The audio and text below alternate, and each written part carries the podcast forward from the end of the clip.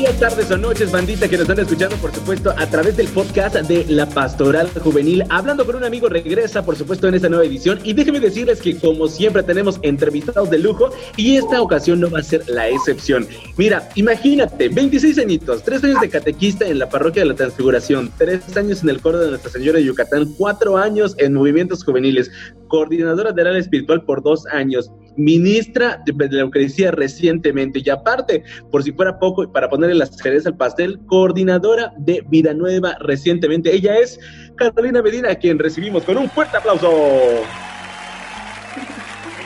Hola, ¿qué tal? Buenas noches a todos. Hola, pues buenas noches, Carito. Buenas noches, buenos días. Bueno, dependiendo de la, de la hora en la que pues nos estén escuchando nuestros hermanos. Y rápidamente, mira, mi estimada Caro, de verdad que nos sorprende que a tu corta edad tú seas una de las personas que pues ha tenido más vida en la iglesia que en tu propia casa, como te he platicado. Pero, pues, la pregunta con la que quisiera yo comenzar, primero que nada, ¿por qué aceptaste la coordinación de Vida Nueva? Bueno, pues la verdad es que fue un proceso eh, de discernimiento, sobre todo porque la invitación se me hizo pues en este, empezando ese tiempo que actualmente estamos viviendo, ¿no? Como la pandemia. Y pues la verdad es que dije que sí, porque siento que el Señor en este momento me necesita, siento que tengo pues la, la edad, ¿no? Tengo las ganas, este, actualmente pues mi vida no está tan complicada como podría llegar a estar, ¿no? Y la verdad es que le di un sí al Señor con mucho temor, de incertidumbre de qué podría pasar, pero lo, hago con toda la esperanza de que pues en este momento me necesita y yo lo puedo, lo puedo hacer, ¿no? Entonces, esa fue la principal razón. De verdad, saludo con todo el gusto a los hermanos de Vida Nueva que nos van a estar escuchando en este momento. Y de verdad, creo que una de las preguntas que siempre llegan a nuestra mente, tú bien dijiste, a veces es por designio del Señor, pero en este caso, suponiendo que hay gente que no es este, pues, practicante, católico practicante en este momento, ¿tú qué le dirías o por qué vale la pena seguir a Jesús en pleno siglo XXI? La verdad, pues porque Él nos abre los ojos a, ahora sí que, repitiendo, ¿no? A la verdad, ¿no? A la realidad de la vida, a cómo tú como persona, como joven, en mi caso, ¿no? Puedes eh, tomar decisiones siempre estando a la luz de, del Evangelio de Dios, ¿no? Eh, el mundo necesita de Dios, necesita de nosotros, necesita de personas que estén dispuestas a servirle, a ayudarlo, a llevarlo donde no lo conocen, ¿no? Y es algo que pues está hecho para, pues nosotros que estamos aquí sabemos que no es fácil, a lo mejor puede ser para valientes, pero sobre todo para personas humildes que, que le den ese sí sin importar la, la situación, ¿no? Y pues la verdad es que los invitaría pues porque el mundo se te abre, los ojos se te abren y conoces la verdadera realidad, ¿no? De lo que, de lo que estamos viviendo. ¿Tú llegas a este movimiento como una persona que tal vez tomó el retiro como tal? Eh, ¿Tú llegas a Vida Nueva este, tomando el retiro? Sí, sí, sí, sí, sí. Todos entramos a Vida Nueva a partir del retiro. Y en ese momento de tu vida, ¿tú considerabas, bueno, actualmente, pues vemos a una Carolina, pues sólida, una Carolina fuerte, una Carolina que ha llegado a la coordinación, pero ¿cómo era antes de ese encuentro con Jesús? Eh, era una cara sumamente diferente. Hablo de que, pues para empezar, cuando entré a retiro, eh, yo conocía de, Cristo, evidentemente, lo había escuchado desde mi niñez, pero no tenía esa convicción o esa firmeza de decir, soy seguidora de Cristo, soy católica y, amo a, Jesús, ¿no? Realmente era una cara totalmente tímida, reservada, que prefería no emitir opinión, o sea, yo prefería quedarme al margen de las situaciones y decir, em, pues no, no, tengo, no quiero opinar nada, pues porque no quiero meterme en problemas, no quiero que los demás conozcan de mi fe, ¿no? Como que una caro pacífica de decir, bueno, yo te respeto y tú me respetas, pero pues nadie, nadie se mete con el otro, ¿no? Eh, una cara totalmente, digamos, encerrada, con, con muchas también inseguridades, temores de hablar, y para nada pues me imaginaba lo que el Señor podría hacer en mí mucho tiempo después. Imagínate, o sea, si de plano no hubieras dado ese sí, a veces como en muchas cuestiones creo que no estarías de donde estás y sobre todo pues no tendrías las bendiciones que tienes. Eso nos queda muy claro a todos los que, los que practicamos. Sin embargo, ¿qué sientes que le hace falta a los jóvenes de hoy en día como para poder cambiar el entorno en el que se encuentran? Y sobre todo en esta época de pandemia.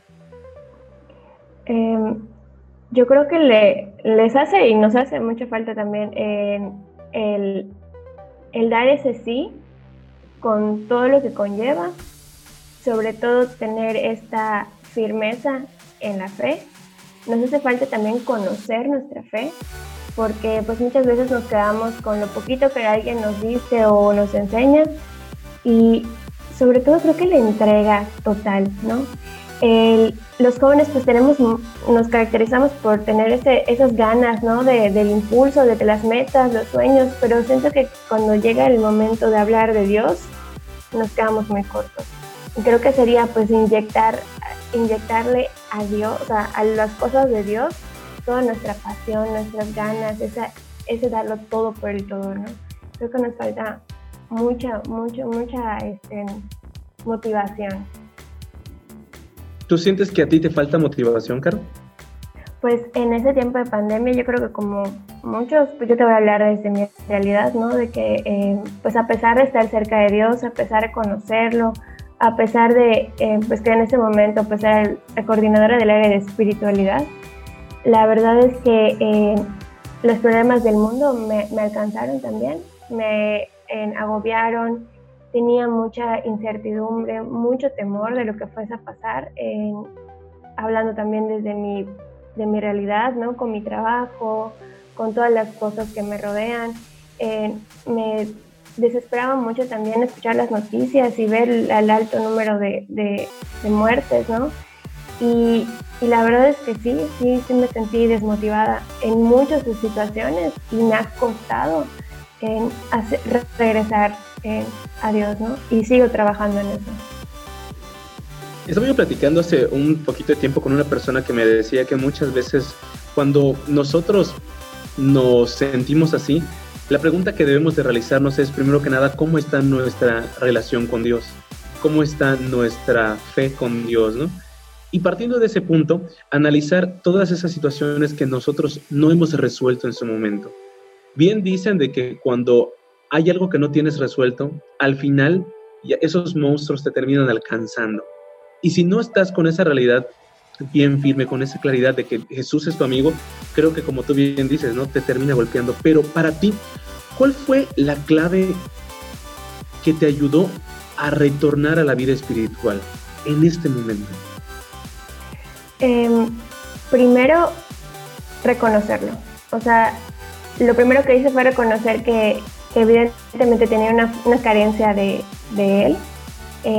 a pesar de que yo siguiese en, en Villanueva hablando y pues dando formación y lo que sea, yo necesitaba de Cristo, ¿no? Y él, se él ya, no, ya no era alguien que estuviese presente tanto en mi, en mi corazón como lo ha estado, ¿no? En otros momentos de mi vida. Entonces, lo primero fue reconocerlo y segundo, buscar ayuda, ¿no? En buscar ayuda dentro de de los del sacerdote, de mis amigos también que están parte del movimiento Vida Nueva y ayuda también en la palabra, ¿no? En, un momento que dentro del movimiento pues tuvimos un pequeño retiro en esta área de, de espiritualidad y en su palabra Cristo me devolvió la luz, la esperanza que yo en ese momento necesitaba, incluso sentí como, pues muchas veces nos pasa, ¿no? Como que se nos abre ahora sí que el, entendimiento y la claridad de los ojos y decir, sí, Señor, o sea, te he fallado, pero aún así estás aquí conmigo, ¿no? Entonces, pues eso fue lo que, lo que me ayudó, reconocerlo y buscar, y buscar su ayuda, ¿no? A través de, lo que él me ofrecía. Me ofrecía. Es importante, es muy importante lo que tú me comentas, perdón, eh, porque sí, creo que a veces nos, nos encerramos y en esta época en el que, pues, creemos de que nosotros podemos con nuestras propias fuerzas y a veces estamos dale y duro y dale y al final pues reconocer, primero que nada es eso, ¿no? Reconocer que nos hace falta Él. Pero así como tú veo que de repente nos hablas del aspecto espiritual, también pues profesionalmente hablando tú eres arquitecto, entonces ¿Cómo has tenido esa lucha y cómo has llevado a Cristo a tu trabajo? Pues la verdad ha sido algo complicado, porque como lo mencioné al inicio, pues la Caro de hace tiempo, pues en algunos momentos sigue aquí presente, ¿no? Y, todavía me cuesta esa, ese hablar libremente de, de, mi fe, ¿no? Pero algo que he entendido y que me ha ayudado mucho, todavía sigo trabajando en esta parte, ¿no? Pero es siempre hablar con, con, con la verdad, con la verdad de Cristo, ¿no? Hay muchas situaciones en las que a veces en mi trabajo está el que no, pero esta dijo esto, o los malos entendidos, ¿no? Pero en esos momentos siempre me centro y pienso, bueno, vamos a hablar de la, desde la perspectiva de lo que Cristo haría, ¿no? Y, y, ya no es la Caro la que está hablando, sino intento llevar un poco de esta enseñanza a ese trabajo. Obviamente, este, soy consciente que este es uno de los puntos donde más me hace falta trabajar, ¿no? Precisamente en el aspecto laboral, que a veces nos gana un poco esta, esta parte humana. Y es que va a pasar siempre, pero qué bueno que tú dices que al final es lo que debemos de, ser conscientes en todo, ¿no? A veces creo que la gente que mm, tenemos a cargo, por llamarlo de alguna manera, no en este caso tú con vida nueva, pensaría de que Carolina está allá porque pues, es una persona perfecta o porque es una persona que de plano está ya, pues no sé, súper firme y que ella reza los rosarios y que ella de plano no, no peca ni nada. Y muchas veces pasa, ¿no? Entonces, creo que a veces se nos olvida que somos tan humanos como aquellas personas, como los mismos sacerdotes, como el mismo Papa, pero también en esa debilidad de reconocer la necesidad de, Jesús sacramentado. Y en este caso, ¿cómo has tomado tú, hablando de Jesús sacramentado, esta nueva modalidad de las misas online? O sea, ¿sientes que sí te hace falta tener ese contacto con Jesús sacramentado? ¿Y cómo has suplido esa necesidad? Claro, en, un principio, de cuando inició la, perdón, la pandemia, em, la verdad sí fue bastante complicado para mí porque me di cuenta que al no estar frente, frente a frente con, pues, con Jesús, con Cristo, eh, sentía como que un, pequeño, un vacío, como que solamente estaba viendo algo a través de la pantalla, que no tenía una conexión realmente conmigo algo totalmente diferente a lo que yo podía experimentar dentro de la, de la iglesia, ¿no? ¿Qué es lo que me ha ayudado para, bueno, pues para que algunos ya saben, ¿no? Pues yo obviamente ya regresé al servicio, ¿no? Pero en el momento en el que yo no estaba, lo que me ayudó fue estar en comunidad. Mi mamá, mi hermana eh, son personas mis hermanos les cuesta un poco más, ¿no? Pero hablando de mi mamá y mi hermana, son personas que están, al igual que yo, eh, muy enfocadas al servicio de Dios desde sus perspectivas, ¿no? Y el estar en comunidad, al tener este momento de comunión ahora sí con ellas, esto me ayudó a recordar lo que se siente estar en esa comunión con Cristo. Porque yo sentía ahora que estaba no caro sola, no caro frente a la, a la computadora, a la tele, ¿no? Sino que ahora estaba en comunión con mi familia y sentía ese, ese abrazo, que es lo que normalmente nosotros recibimos al estar enfrente a Cristo en, en, la Eucaristía, ¿no? Entonces mi familia me ayudó mucho para que yo pudiese volver a sentir esa conexión con, con, con Cristo. Qué padre que lo veas de esa manera, porque a veces pues nos alejamos. Cuando nosotros servimos, dicen por allá que pues somos como que candil en la calle, oscuridad en la casa, bien diría por allá mi mamá. y pues eso, pues al final de cuentas significa que pues a veces estamos tan enfocados en el exterior que nos olvidamos de, estar en el interior. Dios siempre nos da una misión a todos, Caro.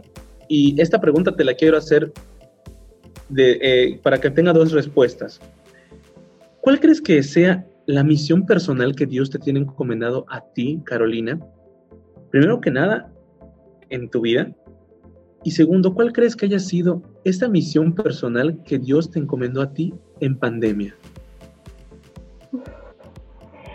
Bueno, en mi vida, pues obviamente hasta ahorita la que considero que es esta, esa misión, claramente me ha llevado a ver que es siempre hablar de Él, o sea, dar testimonio de Él y llevarlo hacia los demás a través de mi palabra, ¿no?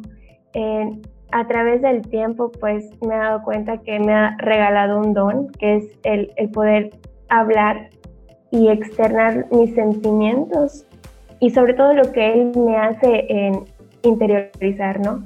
Esa capacidad de, de dar testimonio a través de, de, la palabra, ¿no? De ese diálogo, por ejemplo, como el que tú y yo tenemos. Eh, pero en la pandemia, la realidad es que creo que me ha pedido fuertemente que sea un testimonio fiel de, de, su esperanza, porque yo era de las primeras en las que en las que veía esta situación como algo totalmente alejado, muy difícil, ¿no? Me, me cuestionaba muchas cosas y sobre todo perdí esa, esa esperanza de decir, o sea, como que se me cerró el mundo, ¿no? Em, creo que en, medio de esta pandemia he tenido la, la bendición pues de tener muchos amigos, muchas personas que se han acercado a mí a pedir ciertos consejos y creo que él me ha ayudado a poder darles de esa esperanza, ¿no? De su esperanza a través de un pequeño consejo, una pequeña palabra que yo les pueda decir. Entonces, pues creo que en esas, esas han sido mis dos vertientes. La esperanza es algo muy importante y sobre todo en pleno siglo XXI, donde nosotros creíamos que ser santos no iba a ser posible y hasta que descubrimos un Carlo Acutis que con unos jeans y con unos tenis pudo demostrarnos que la santidad está al alcance de nosotros a través de nuestros dedos, a través de un teléfono y tan cercano. La esperanza es lo que no debe morir y de verdad yo creo que es algo que ustedes como vida nueva pueden hacer. Una vida nueva en el espíritu siempre nos provee de esperanza. Y si yo quisiera pertenecer a Vida Nueva, ¿qué es lo que yo necesito? Cuéntamelo todo para que pues, la gente que nos está escuchando pues, se anime, hombre. Muy bien, es el momento. pues primero que nada, eh, tienen que ser personas adultas, o sea, mayores de edad, eh, jóvenes de 18 a 28 años, eh, jóvenes que no tengan alguna responsabilidad como hijos, ¿no? Una familia o que vivan pues ya en unión libre, ¿no? Solteros. Sobre todo que tengan esas ganas de conocer a Cristo. No importa si es la primera vez, no importa si es la deseada vez que vas a escuchar hablar de Cristo, es simplemente esas ganas de tener un encuentro con Él. Y pues ese encuentro se da a través del retiro, ¿no? El retiro es nosotros normalmente hacemos dos retiros al año, uno en abril y uno en noviembre. Son cuatro días en los que tú entras y sales hasta el cuarto día. Es un momento de reflexión, de reencuentro o encuentro con Cristo, dependiendo de tu situación. Y pues es lo único que tienes que hacer, pues para, para estar en vida nueva, ¿no? O sea, tomar el retiro y después del retiro tú ya eres parte de vida nueva y está en ti pues decidir si quieres continuar formándote en el movimiento o bien pues todo el abanico de posibilidades que te otorga la, la arquidiócesis, ¿no? Para seguir conociendo y creciendo ese amor por Cristo. Pues como siempre, de verdad agradecidos con Dios por la oportunidad de estar platicando contigo y sobre todo creo que ha sido un reto ahorita que los jóvenes se adaptan a la nueva normalidad y en este caso pues Vida Nueva supongo que también se ha adaptado. ¿Ha sido difícil? Para ustedes? sí, la verdad sí. hemos visto cómo pues a todos, todos esta pandemia nos ha tocado desde muchos puntos, ya sea con un enfermo en casa o desde tu personalidad, desde tu interior, perdón, tu trabajo, muchas otras razones, ¿no? La verdad ha sido un trabajo constante, el ir y venir de motivarnos todos juntos, pues porque al fin de cuentas pues somos como una familia, ¿no? Y lo que estamos buscando es siempre seguir motivando a aquellos que se van quedando pues más atrás, ¿no? Eh, seguimos en, ese, en esa búsqueda de, de, motivarnos, seguir luchando, no dejar que esta situación pues vaya apagando esa llamita, que pues sabemos que cada uno la tiene a diferente escala, ¿no? sí ha sido complicado, pero hemos visto también que a, través de esta situación hay muchas personas que lo han visto desde la otra perspectiva, no como la mía, por ejemplo, sino que todo lo contrario, este tiempo para dedicárselo más a Dios y crecer para, para él, ¿no? Entonces ha sido muy interesante ver cómo cada uno de nuestra realidad ha afrontado esta situación, ya sea para motivarse a seguir a Cristo o para no dejarse caer o para impulsar al otro, ¿no? Entonces es un conocimiento bastante interesante, pero sí, definitivamente ha sido complicado en un inicio, ¿no?